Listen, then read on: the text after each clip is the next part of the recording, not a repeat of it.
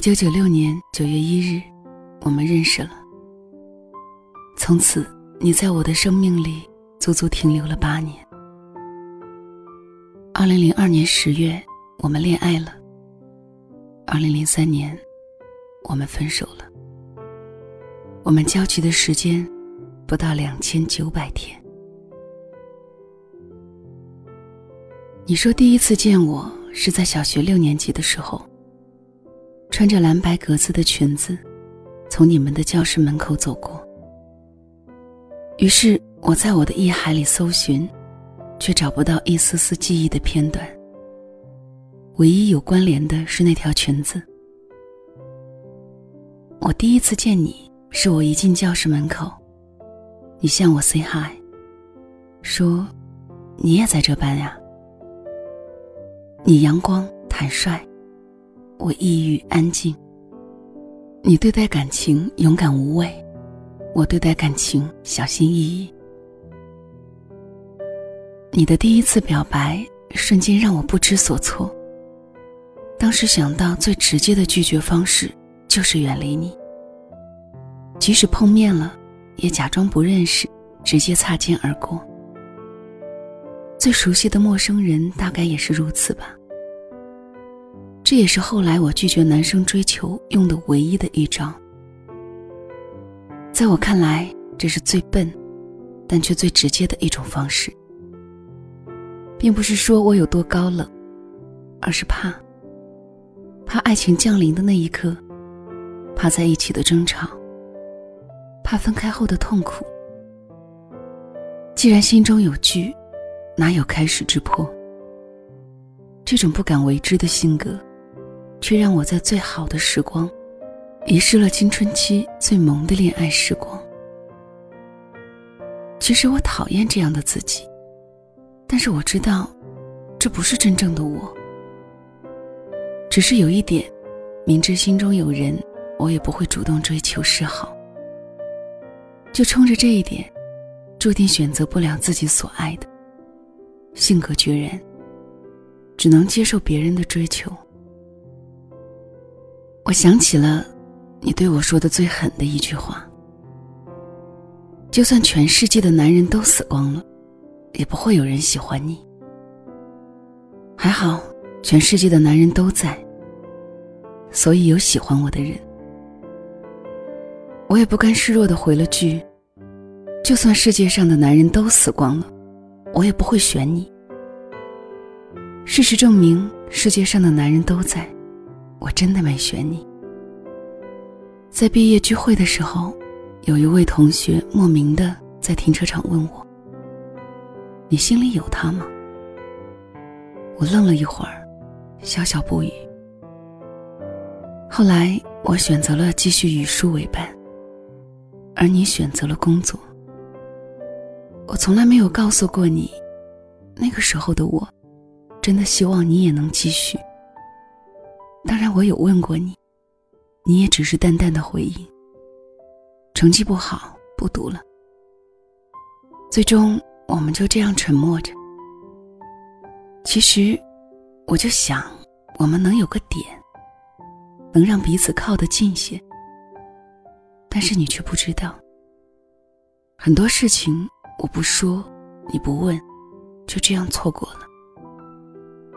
我就是这样不善于表达，不喜欢说辞，总自以为是的觉得别人能够懂得。可是想想，又有几个人能够读懂自己这深似海的心呀？答应做你女朋友的时候，是我上大一的时候吧？不知道是不是被你的执着感动。还是羡慕校园里那些你侬我侬、耳鬓厮磨的情侣们，或是想找个人嘘寒问暖。反正就在这个时候，我想要有个男朋友了，而你也在这个时候表白了，于是就顺理成章的答应了。一切都是那么的合拍。那个时候我在黄河以北，你在长江以南。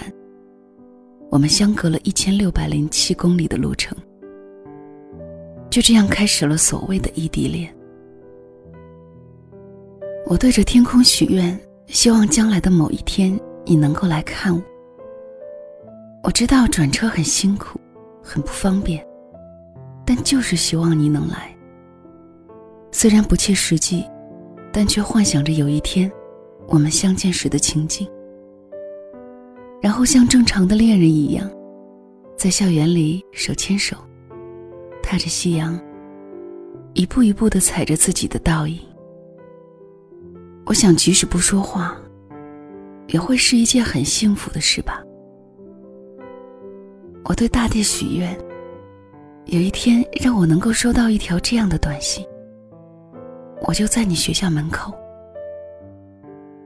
我对风沙许愿，我期待着我的愿望能够成真，但是我等不及它实现的那一天，我们就这样分开了。我想，是你不够深爱，还是我太过较真？也许你实现我的每一次期许，就能够加重我们在一起的筹码。女人嘛，总是喜欢浪漫，哪怕有一次被感动，也许就会许下一辈子的诺言。我想，我们还是不够了解吧。虽然认识这么多年，但却未曾真正的走进对方。我们没有前奏，也没有后续，就这样止于我的一句“分手吧”，没有任何缘由。我们都来不及给对方一个拥抱，就这样悄无声息的结束了四千三百个小时的恋爱。原来我们不是输给了距离，也不是输给了时间，而是输给了彼此的心。未曾了解。怎能走近？未能走近，又如何一起？始于无知，止于无知。再次联系，是你在婚礼的前几天给我发的消息，说我要结婚了。我说，既然选择了彼此，就要好好的对他。你说，嗯。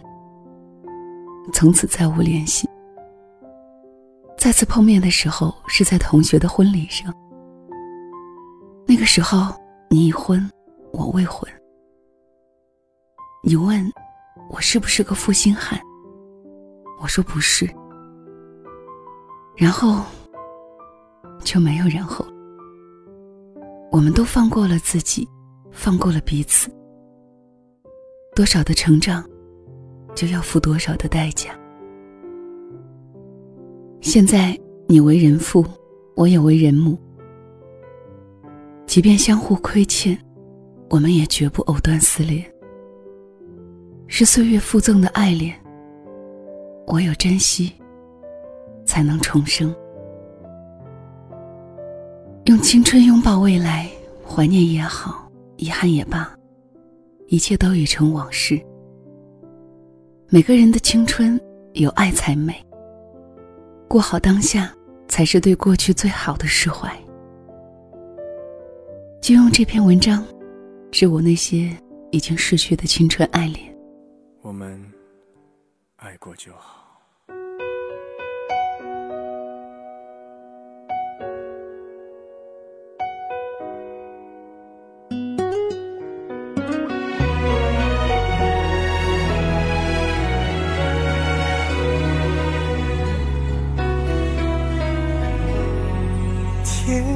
累了，你睡在左边，你决定了，却还在哽咽。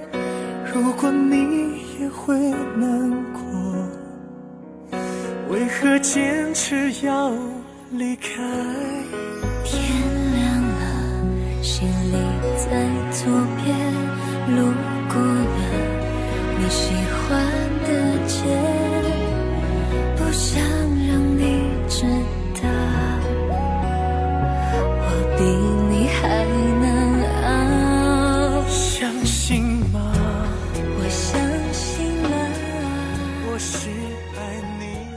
这是一封来自听友的信，作者是蜚言蜚语。我们年轻的岁月里都经历过爱恋、失恋、有很多的听友问小溪，我们分手了，可是我还是很想他，我控制不了，怎么办？不得不说，这真的是一个被多次问起的问题。我一般都会问：为什么要控制呢？失恋了就要有个失恋的样子，该哭哭，该笑笑，这才是青春的时光。你知道吗？年轻的时光就是拿来放肆的失恋的。这句话也是我还要分享的另外一篇文章的题目。这是来自米十四的作品，《懂事之前，情动以后》。原名是像没爱过一样。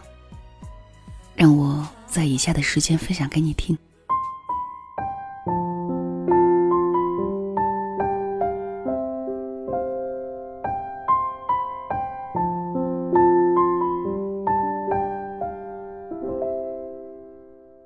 小雅失恋的时候，全学院的人都知道了。向来拿一等奖学金的她，破天荒没有去上课。连从不点名的某老师都问起这位总是坐在第一排的女同学：“她生病了吗？”如果失恋也是病，她简直是病入膏肓。小雅的室友们排了表，轮番听她念叨恋爱中甜蜜温馨的细节。即使这些细节在小雅恋爱的时候都已经听过一遍了，我一怒之下屏蔽了她的朋友圈儿。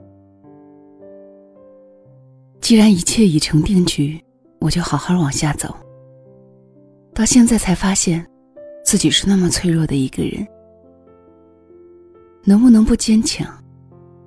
缘起缘灭，缘聚缘散。人生如戏，我所能做的就是让自己变得坚韧。你没看错，以上这些都是他在同一天发的。经过楼梯的时候。能够听到他在打电话，有时候嘶声力竭，有时候无语凝噎。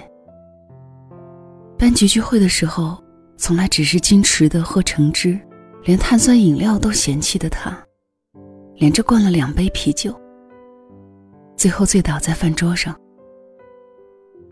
我应该批判他一番吗？我也委实觉得小雅太没出息了。不过我很羡慕他。有一个女孩，她失恋的时候是静悄悄的。她照常去上课，坐在中间的位置。老师唾沫横飞的讲着奥卡姆剃刀原理。她在底下想：失恋是不是就跟奥卡姆剃刀一样呢？她泡在图书馆里，从大块头的学术专著。到以前没来得及看的世界名录，都一一看了个遍。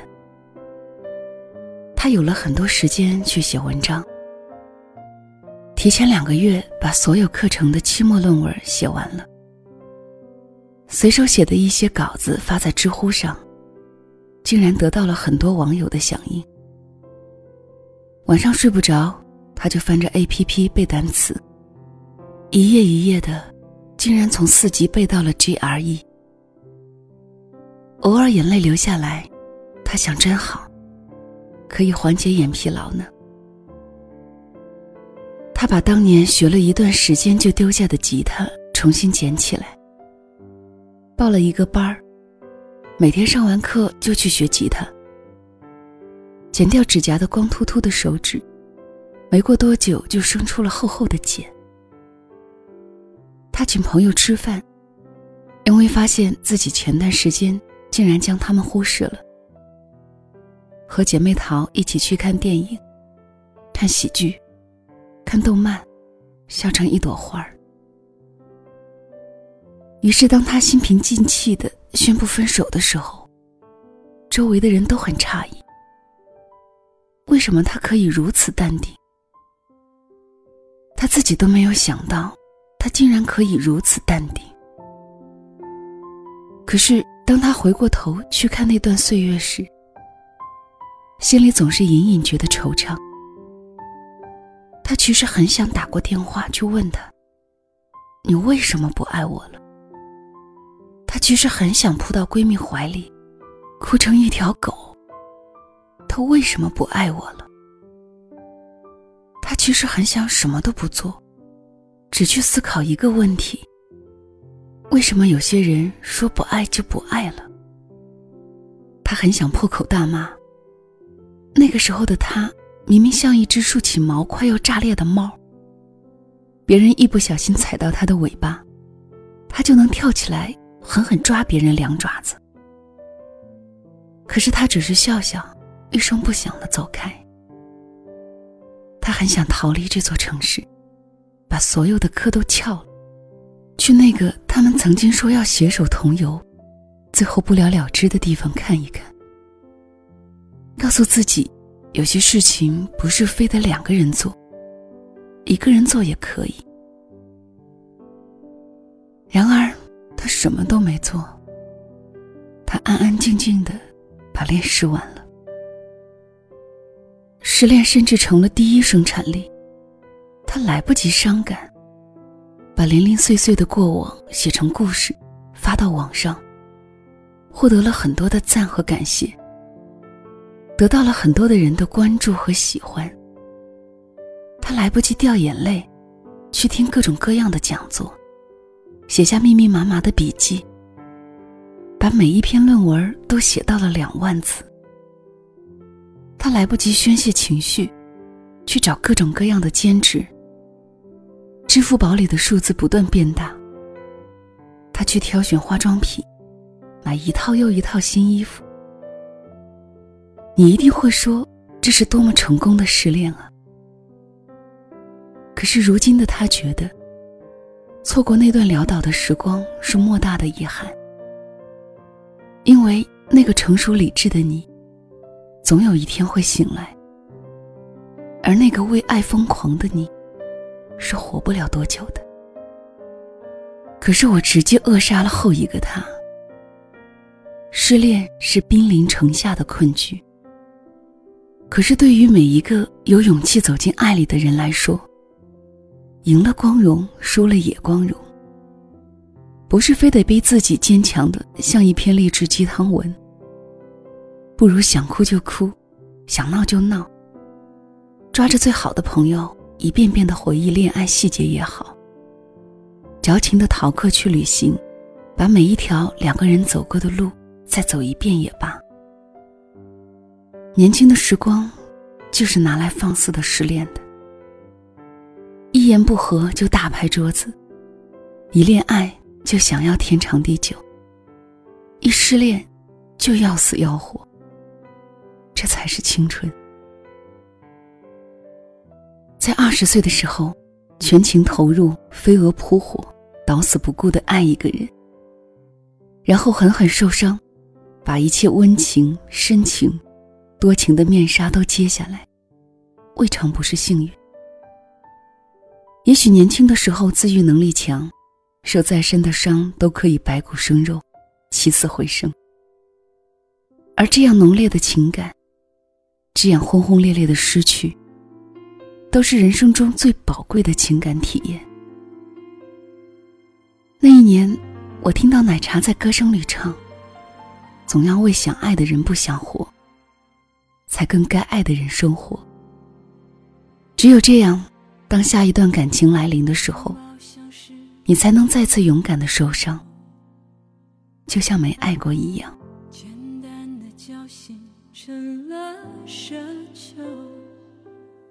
你礼貌问候，我笑着摇头，像最初相遇一样温柔。当孤单成为我的朋友，又何必牵绊你的自由？你眼中泄露给我的剧透，沉默总好过喋喋不休。想要挽留，却说不出口。不舍的痛说不出口，怕没出声音忍不住泪流。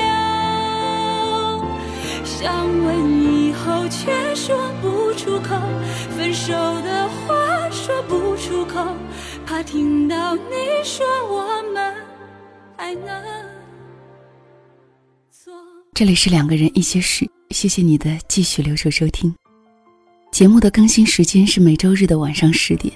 如果你喜欢，可以在页面的中部点击订阅，这样小溪的节目一有更新就会提醒到你。今天的节目就跟你分享到这里吧，我们下次再会吧，晚安。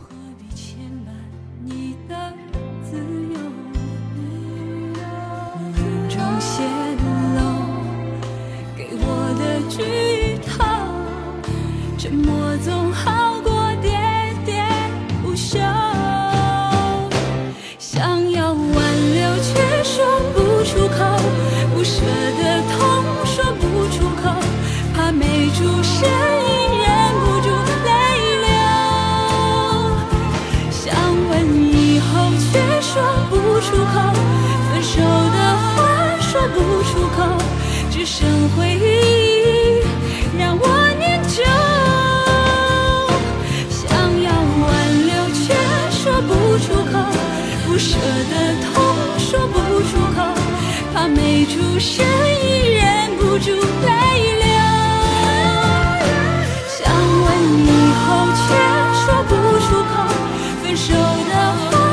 不出口，